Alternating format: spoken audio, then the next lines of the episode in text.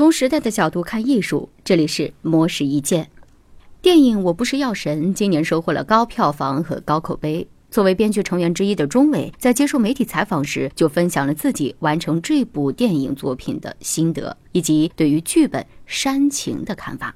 钟伟表示：“我不是药神是自己的首部编剧作品，他的任务呢，主要是将故事向内的戏剧冲突调转方向，朝外扩散，重新的组织人物关系和故事结构。”为了更好地刻画人物，他在创作阶段走访了三十余位慢粒白血病人。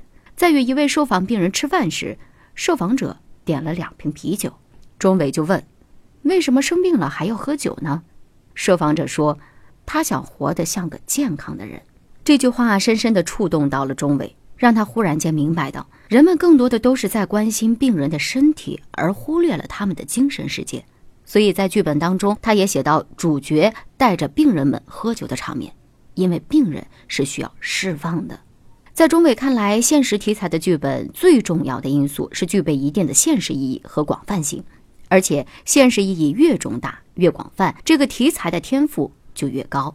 同时，还必须注意真实性，这个主要表现在人物的真实困境和欲望。钟伟还表示，所谓的煽情其实是一个功能词，是商业电影吸引观众的手段。好的煽情桥段应当甜而不腻，或者是哀而不伤。如何来表现的准确，这里就包含着品味的问题了。对于编剧和导演来说，他们会判读大多数观众的品味，然后进行调配，尽量的做到不刻意、不卖惨，又能感动观众的煽情效果。以上内容由模式意见整理，希望能对您有所启发。模式意见每晚九点准时更新。